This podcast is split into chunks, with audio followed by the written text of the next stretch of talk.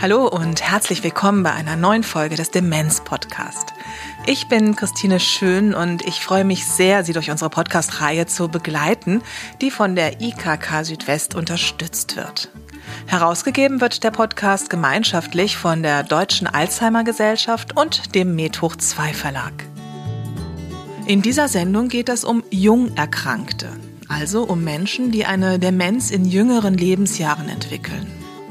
Bevor wir mit der Sendung beginnen, hier eine kleine Werbung. Wie können Menschen mit Demenz weiterhin an der Gesellschaft teilhaben? Wie lässt sich die Versorgung in den Krankenhäusern und Heimen verbessern? Welche guten Ideen zur Unterstützung der Angehörigen gibt es? Unsere Mitgliederzeitschrift Alzheimer Info informiert viermal im Jahr über aktuelle Entwicklungen und neue Projekte rund um das Thema Demenz. Jedes Mal zu einem anderen Schwerpunkt, wie zum Beispiel Umgang und Kommunikation, Wohnraumanpassung oder rechtliche Fragen bei Demenz. In der Rubrik Aus Medizin und Forschung berichten Medizinerinnen und Mediziner gut verständlich über seltene Demenzerkrankungen, neue Erkenntnisse aus der Forschung und neue Therapieansätze. Und das Team vom Alzheimer-Telefon gibt praktische Tipps für den Alltag. Das Alzheimer Info kostet im Jahresabo 12 Euro. Informieren Sie sich auf unserer Website unter www.deutsche-alzheimer.de.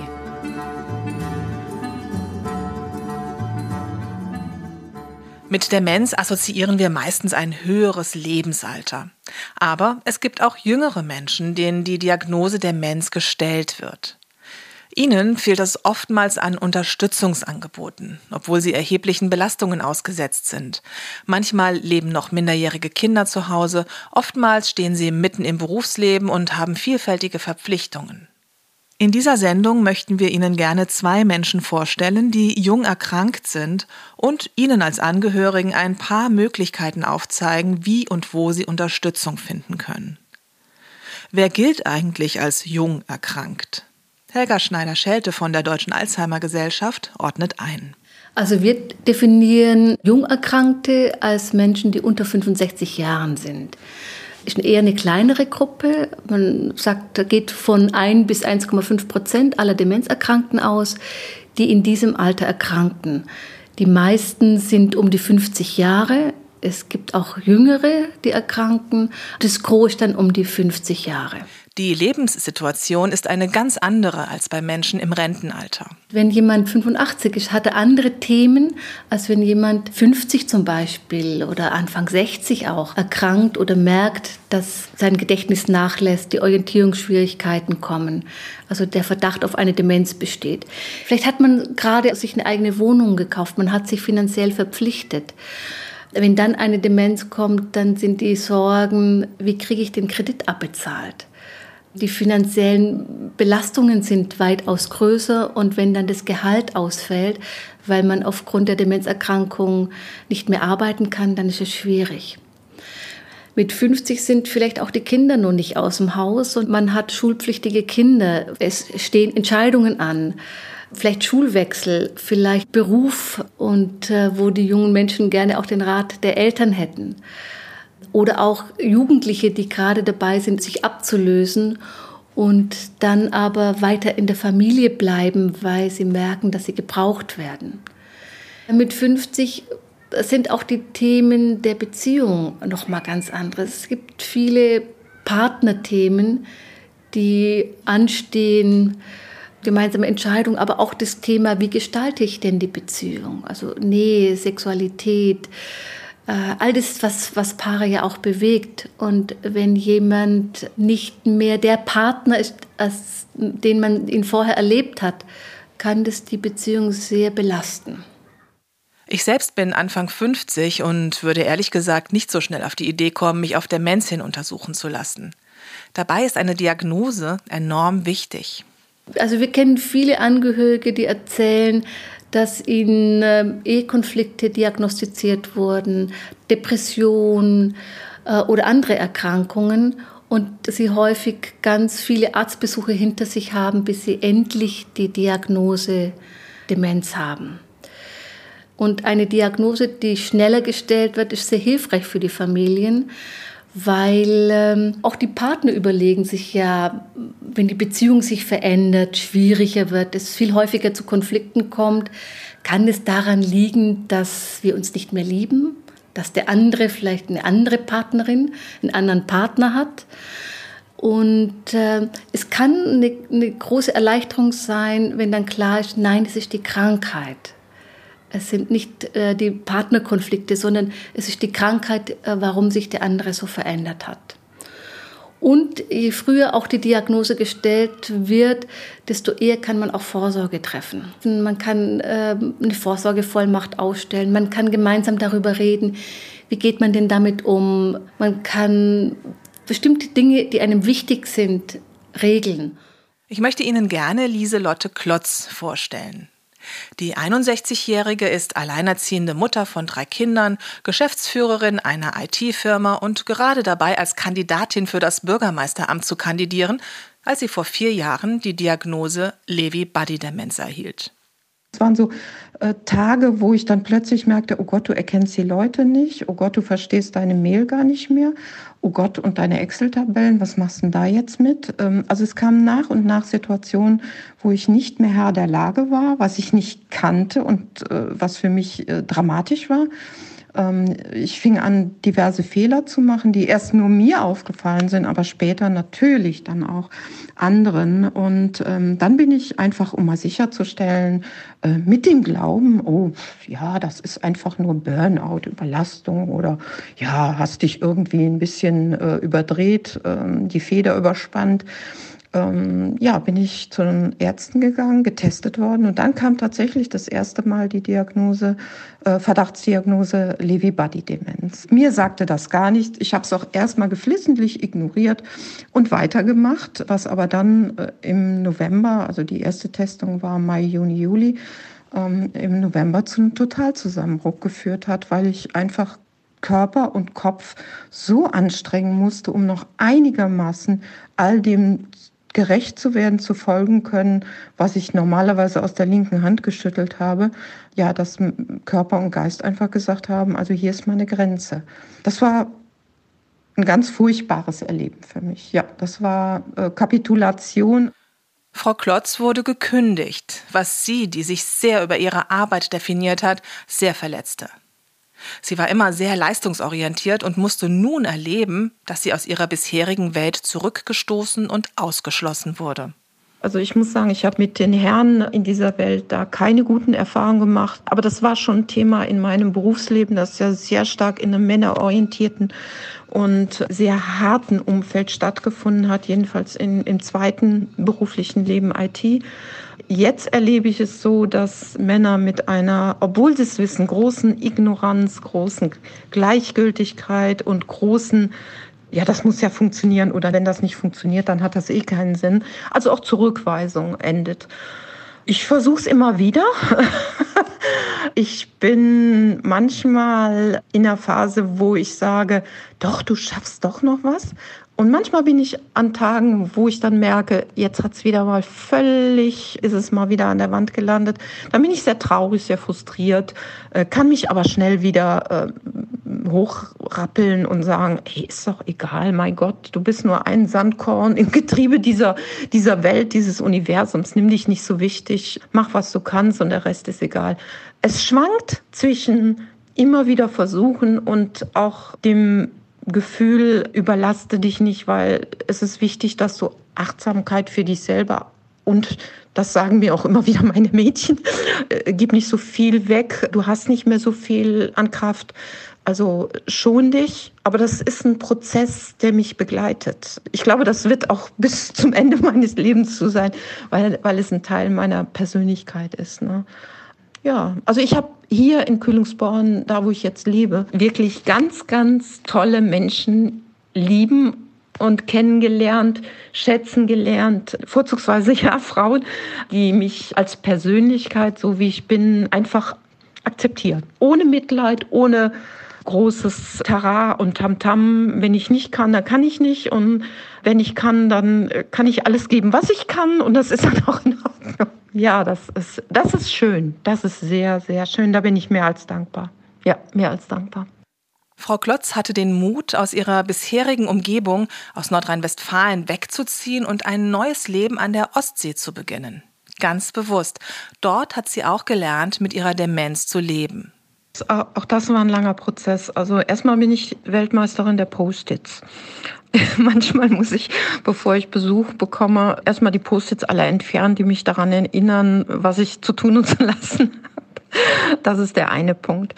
Der zweite Punkt ist, dass mir die Kenntnis über die IT und das immer noch irgendwie damit klarkommen. Ich muss manchmal die Funktionen suchen, äh, Try and Error täglich. Ähm, aber egal, irgendwie kriege ich es dann immer noch geregelt. Und ich habe einen akribisch geführten Kalender, der gleichzeitig im Zugriff meiner Töchter ist. Meine Töchter äh, kontrollieren, checken mit mir die Termine, sprechen alles ab. Ich habe in jedem Termin eine Liste, die ich mir dann an guten Tagen erstelle, wo dann drin steht, was ich mitnehmen muss oder nicht. Das, was in diesen Kalendern nicht steht, äh, geht ganz oft schief. Ich vergesse auch mal was einzutragen. Also ich vergesse Sachen, aber ich gehe dann einfach offen damit um und sage, Entschuldigung, vergessen, tut mir super leid, wir kriegen was hin. Und nochmal, die IT ist für mich wie Fahrradfahren ich wüsste nicht, wie ich im jetzigen Stadium ohne diese Kenntnisse immer noch so klarkommen könnte, alleine klarkommen könnte, ohne IT. Ich, ich kann es mir nicht vorstellen. Völlig unmöglich. Ich kriege gerade in Panik, wenn mein Handy oder mein Laptop oder ich habe alles doppelt, weil ähm, ohne diese Systeme würde ich es nicht schaffen. Und wenn mir im täglichen Alltag die Struktur fehlt, dann warte ich einfach auf einen Tag, wo es besser geht. Dann lasse ich einfach alles liegen. Punkt, Ende aus. Mittlerweile engagiert sich Frau Klotz in der Deutschen Alzheimer Gesellschaft und will weiterhin ein aktiver Teil der Gesellschaft sein. Mehr dazu hören Sie in der Sendung über Selbstbestimmung. Das wird die nächste Folge sein. Vor etwa zwei Jahren habe ich zum ersten Mal Michael Wache und seine Frau Marie Babé getroffen. Die erste Sendung mit den beiden setzen wir Ihnen zum Nachhören in die Links. Beide sind fast 30 Jahre verheiratet und haben zwei Kinder. Herrn Wache wurde vor drei Jahren mit 54 die Diagnose Demenz gestellt. Vorher war er ein um die Welt jettender Geschäftsmann. Nachdem er seine Arbeit nicht mehr geschafft hat, ist er aus der Firma ausgeschieden und ist nun zu Hause. Und dort haben sich die Tätigkeiten verschoben. Er kümmert sich viel um die Küche und den Haushalt, sie macht alles, was mit Papieren und Bürokratie zu tun hat. Ich konnte vor kurzem erneut mit beiden sprechen, um zu hören, wie es ihnen mittlerweile geht. Ist eigentlich okay. Also ich kann zufrieden sein. Ne? Ich kann zum Beispiel noch äh, Fahrrad fahren, so E-Bike und so. Das geht alles noch. Ne? Aber Autofahren kann ich also will ich eigentlich nicht, ne? Ich nicht, dass sich mir was passiert oder anderen Leuten was passiert, aber dann ähm, das kann ich nicht mehr. Ja, wir machen das Beste daraus. Was sich verändert hat, ist doch ein bisschen im Alltag die Sicherheit ist so ein bisschen verloren gegangen und ähm, alltägliche Sachen zu erledigen. Es ist, braucht vielleicht ein bisschen mehr Zeit. Mittlerweile braucht vielleicht alles ein bisschen mehr Unterstützung, ja. Die zeitliche Orientierung und, und örtliche Orientierung auch. Ich mache eben, was ich kann. Ja. Ja, und ähm, aber ich bin zufrieden damit, ja bin zufrieden damit. Das Wichtigste ist, der Kopf nicht hängen lassen. Es, es, es gibt immer noch irgendwas Schönes irgendwo. Ne? Ich gebe es nicht auf, habe ich gesagt, schon damals. Ich gebe es nicht auf. Ne? Und ja, und Sie sehen, ich bin immer noch hier. ne? Und wir lachen immer noch, ja. Frau Babé empfiehlt anderen Betroffenen, sich frühzeitig um Unterstützung zu kümmern. Sie und ihr Mann besuchen seit der Diagnose eine Selbsthilfegruppe für Menschen mit Demenz vor dem Rentenalter, die von der Wiesbadener Alzheimer Gesellschaft angeboten wird. Und die Alzheimer Gesellschaft ist auch Ansprechpartner für alles Rechtliche und Organisatorische. Weil ich denke, dass sie dort den besseren Überblick bekommt, was alles ansteht, was man machen muss und wo es Hilfe gibt. Was wichtig war am Anfang, war die Vorsorgevollmacht zu machen und die Patientenverfügung zu machen. Das war eigentlich die zwei Sachen, die wir relativ schnell gemacht haben, damit das hier auch erledigt ist. Ich denke, das ist auch eine wichtige Sache, dass das, äh, dass das gemacht wird rechtzeitig. Sollte Herr Wache mehr Betreuung benötigen, dann wird das schwierig, wie so oft bei jüngeren Menschen mit Demenz. Also es ist wirklich so, dass die Angebote fehlen für jüngere Menschen. Das betrifft alle in, wie, wir sind in einer Gruppe von, von jungen Betroffenen und da sagen alle, das fehlt einfach, weil alles, was es gibt, das ist von Menschen ab 70. Und man nimmt das, weil es ja nichts anderes gibt, aber es wäre schön, wenn es mehr spezielle Angebote für jüngere Menschen gäbe. Auf jeden Fall. Sie kennen aus unseren Sendungen mittlerweile ja Sarah Hoffmann, die in Berlin die Tagespflege Hoffmannsgarten für Menschen mit Demenz leitet. Ihre Gäste sind zwar größtenteils ältere Menschen, aber der Hoffmannsgarten wird auch durchaus von Jüngeren besucht. Und das ist auch wichtig, denn gerade Jungerkrankte brauchen viel Förderung, zumal tagsüber oftmals die Ansprache fehlt, wenn die Kinder in der Schule und Partner, Partnerinnen und Freundinnen und Freunde arbeiten. Und da ist es gerade wichtig, dass diese Menschen in Einrichtungen kommen, wo sie adäquate Unterstützungsangebote bekommen in Form von Ergotherapie, Physiotherapie, Feinmotorik, Grobmotorik, die, die geschult wird, aber auch Ansprache, Aktivierung und ähm, Gesellschaft. Ich denke, das Schlimmste, was man einem Jungerkrankten antun kann, ist, ihn nach der Diagnose zu Hause zu lassen und zu sagen, hm, okay, was machen wir denn jetzt damit? Naja, jetzt machen wir erstmal so weiter. Sarah Hoffmann wollte eigentlich eine Einrichtung nur für Jungerkrankte eröffnen. Das ging von Krankenkassenseite nicht. Aber sie mischt ihr Publikum. Die jüngste Besucherin ist im Moment 47 Jahre alt und alt und jung gemeinsam funktioniert. Ich habe gesagt, ja, ich öffne mich für alle Altersgruppen, aber möchte einen Fokus auf junge Erkrankte legen. Es fängt an bei der Einrichtung, bei dem Mobiliar. Wir sind sehr modern in, in unserer Einrichtung. Jemand, der hier reinkommt, denkt nicht, er ist in einer Pflegeeinrichtung. Er denkt, er ist in einem Restaurant oder in einem Café oder vielleicht in der Bibliothek. Ähm, oder ich vergleiche es immer, das ist wie wenn man in ein schönes Hotel kommt. Die Lobby, der Empfangsbereich, der muss irgendwie warm sein, der muss riechen, das muss eine schöne Atmosphäre sein. Und das wollten wir hier mit dem Hoffmannsgarten schaffen. Eine Atmosphäre, wo man reinkommt und sich wohlfühlt. Ob jung, alt, krank, gesund. Und ähm, gerade für junge Erkrankte ist das besonders wichtig. Eine Einrichtung, die ein bisschen an zu Hause auch erinnert vielleicht, irgendwie helle Farben, moderne Einrichtungsgegenstände, ob das unsere Sonos-Anlage ist, ähm, die man vielleicht von zu Hause kennt, oder die Tablets, mit denen wir arbeiten. Das ist das eine. Dann das sportliche Programm, ne? also ein Programm speziell für Menschen, die körperlich sehr, sehr fit noch sind. Ein sportliches, herausforderndes Training, sei es durch Handeln oder auch Fußmanschetten, mit denen man sich wirklich körperlich verausgaben kann. Aber auch unsere Gesprächsrunden, Themen aus dem, aus dem aktuellen Geschehen und auch Musik.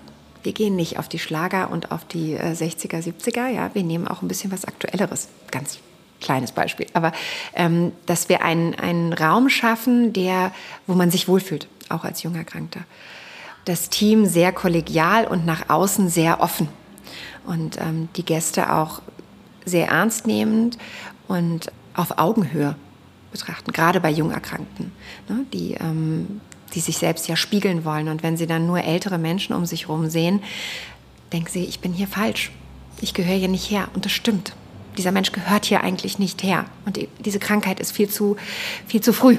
Ja, und diesen Menschen dann das Gefühl zu geben, hey, es gibt hier noch andere, die haben das gleiche Schicksal wie du und du bist hier unter Gleichgesinnten mit gleichen Defiziten oder ähnlichen Einschränkungen. Wir schaffen einen Raum, wo wir lernen, mit diesen neuen Einschränkungen umzugehen. Wenn Sie anfangs keine Tagespflege finden, die Ihnen passend erscheint, hat Helga Schneider-Schelte von der Deutschen Alzheimer Gesellschaft noch einen Tipp. Ich rate häufig, zum Beispiel Aushänge zu machen, wenn es Universitäten gibt oder Medizinstudenten oder wenn die Person besondere Interessen hatte. Jemanden zu suchen, der diese Interessen teilt.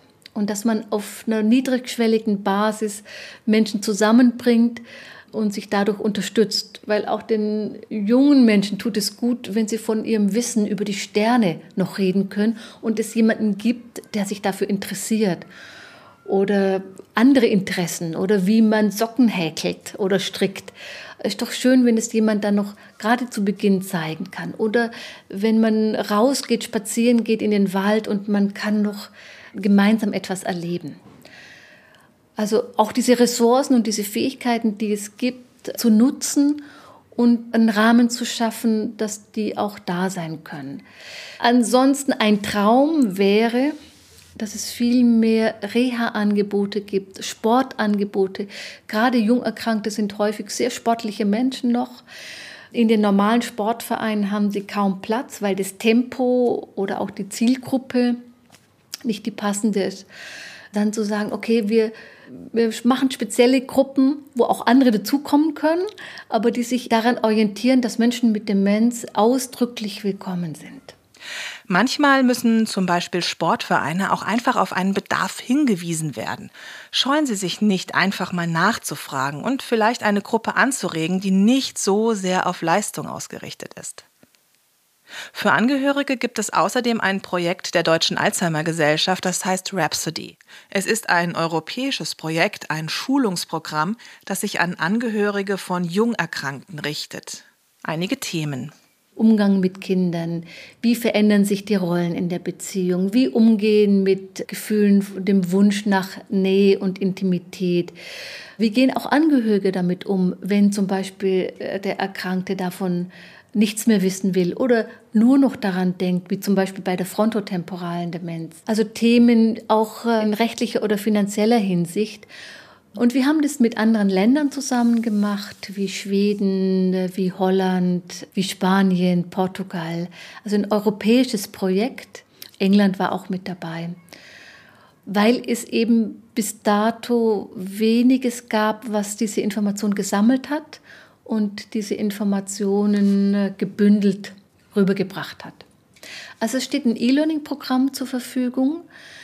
Das heißt, es gibt kleine Filme, es gibt Experten, die die Krankheit erklären, die diese Fragen beantworten. Auch die Alzheimer-Gesellschaften haben mitgemacht und haben darüber berichtet, welche Entlastung und welche Unterstützung sie anbieten, äh, wo es Beratung gibt, an wen man sich wenden kann. Das steht alles zur Verfügung liebe An- und Zugehörige von Menschen mit Demenz. Ich hoffe, dass wir Ihnen mit dieser Sendung ein paar Anregungen geben konnten, um einen Umgang mit der Demenzerkrankung Ihres noch jüngeren Angehörigen zu finden. Im Anschluss an diese Sendung hören Sie noch ein Gespräch mit Lisa Jungglas.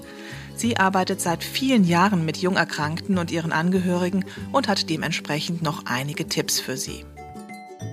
Wenn wir in unserem Podcast bestimmte Themen angehen sollen, dann schreiben Sie uns eine Mail an info@demenz-podcast.de. Wir freuen uns sehr über Ihre Vorschläge. Vielen Dank fürs Zuhören. Ich wünsche Ihnen alles Gute. Bis zum nächsten Mal. Tschüss, Ihre Christine Schön.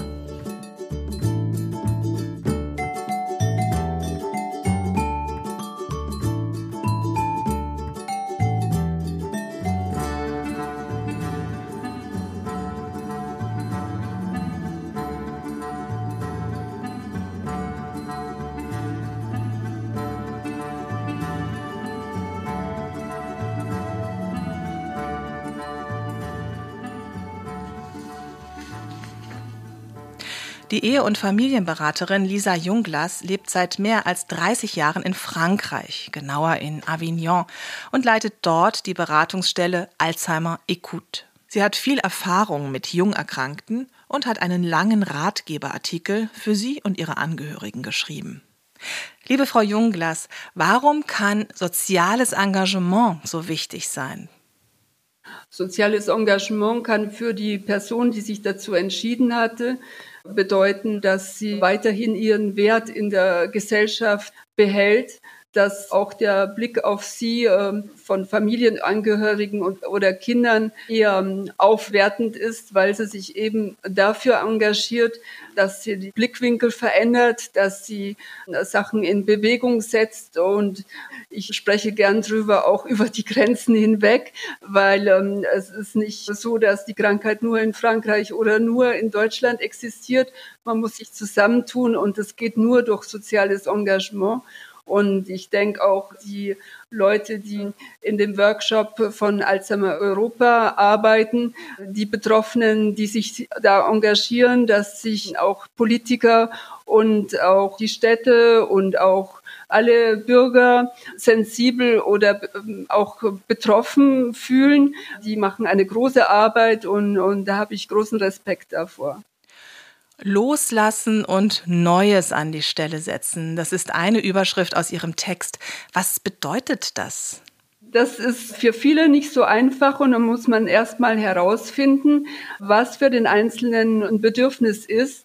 Es ist bei einigen Paaren, sie hängen sehr an Rituellen fest oder auch bei einigen Familien äh, muss alles immer ähm, so ablaufen wie gehabt. Aber es ist eine Neuentdeckung, wenn man eben auch mal sagen kann, jetzt machen wir es mal anders und da habe ich auch einen Herrn, der ganz besonders darauf Wert legt, dass seine Familie eben nicht sagt, du sollst daheim bleiben, weil das ist das Beste für deine Krankheit, dass du immer nur dasselbe machst, sondern dass du dann auch ähm, auf alle Fälle ähm, mal was anderes machen kannst. Also ich denke, viele Leute wollen auch was anderes ausprobieren und das kann oft mal äh, den anderen ein bisschen destabilisieren, weil er denkt, ähm, ja, geht es, ist es möglich? Ist es nicht zu viel Risiko?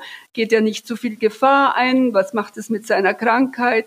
Aber nur der Betroffene selbst kann das eben auch sagen, was für ihn möglich ist oder nicht. Privatsphäre wahren. Sie nennen das den Jardin Secret, den geheimen Garten. Das klingt interessant. Wie sieht der aus? Ja, der Jardin Secret, man muss sich äh, vorstellen, so einen kleinen grünen Garten, wo man sich äh, mit seinen Gefühlen und mit seinen Fragen oder seinen Gedanken mal in Ruhe zurücklehnen kann und wieder neue Kräfte sammeln kann, auch sich vielleicht äh, darüber bewusst werden kann, was will ich, was will ich nicht, einfach sich mal ausruhen. Das betrifft nicht nur die Betroffenen selbst, sondern auch die Angehörigen können sich diesen grünen Garten, den gemütlichen Rückzug, den Jardin Secret gönnen. Inwieweit kann die Technik unterstützen? Zum Beispiel, wenn jemand gerne Fahrrad fährt oder gerne spazieren geht und er hat ein Ortungssystem und es wurde mit seiner Familie abgesprochen oder mit dem Angehörigen, dann, dann kann er sich auf den Weg machen und sich total in Sicherheit fühlen, dass wenn er sich wirklich mal im Weg verirren sollte, ähm, dass, dass es eben dann durchaus möglich ist, dass er wieder äh, zurückgefunden werden kann. Aber wie gesagt, das sind die Menschenrechte, die es einfach verlangen, dass dies, die Person es selbst bestimmen, ob sie damit einverstanden sind, dieses Ortungssystem auch bei sich zu tragen. Es gibt ja alle Möglichkeiten von Technik im Alltag. Gibt es Zeitschaltuhren, es gibt Uhren, die daran erinnern, die Medikamente zu nehmen, die Termine eben abzurufen. Also da gibt es ja viele Möglichkeiten und das kann durchaus dazu führen, dass man lange Zeit die Sachen auch alleine machen kann und sich wirklich auch in Sicherheit fühlen kann. Es kann für Betroffene auch interessant sein, an einem Forschungsprogramm teilzunehmen. Es gibt Forschungsprogramme bei uns speziell auch für, für jüngere Erkrankte und die Betroffenen selbst, die können es sehr interessant finden. Erstens mal gibt es, wie wir ein Mann gesagt hat, es macht mir Hoffnung, dass ich eben ein Medikament bekomme, das mir auch hilft, dass die Krankheit vielleicht verlangsamt oder sogar heilt. Allerdings auch das Bewusstsein, dass man sich als Proband eben auch in einem Forschungsprogramm engagiert, dass man eben die Forschung vorwärts treibt und dass man sich anbietet, daran teilzunehmen, ist ein Engagement, ein soziales Engagement. Wie wichtig ist es, sich über die Krankheit zu informieren? Das scheint mir sehr wichtig zu sein, weil ich immer wieder Leute begegne, die mir sagen, ich habe jetzt diese Diagnose, die mir eben von dem Arzt übermittelt wird, aber ich war überhaupt nicht zufrieden damit, wie es passiert ist. Ich hatte einfach überhaupt nicht die Zeit, nochmal hinterher nachzufragen. Und ich war irgendwie unter Schock. Und dann können zum Beispiel Alzheimer-Vereine auch einen großen Stellenwert haben, wenn eben ähm, dieses Seminarangebot da ist, wenn wenn es die Möglichkeit gibt, auch sich bei anderen Fachkräften dann nochmal intensiver über die Krankheit zu unterhalten. Also individuell abgestimmte Informationen, Aufklärung in Seminaren, vielleicht auch nochmal den Arzt aufsuchen, nochmal ein Gespräch suchen. Das scheint mir sehr wichtig zu sein. Hilfe von außen annehmen ist gut, sie ablehnen aber manchmal auch, wenn man stattdessen die eigenen Bedürfnisse benennt. Manchen Menschen fällt es ziemlich leicht, von ihren Bedürfnissen zu sprechen, ihre Wünsche und auch auszudrücken, was, was für sie wichtig ist oder ähm, was jetzt auch äh, wirklich ihre intensiven Bedürfnisse sind aber anderen fällt es eben weniger leicht. Es ist für den Angehörigen da oft mal auch schwierig, weil die Angehörigen, die wollen oft mal ganz viele Angebote machen und, und auch mitwirken, dass die Krankheit weiter nicht so schnell vorwärts schreitet und stimulieren, wie sie so oft sagen.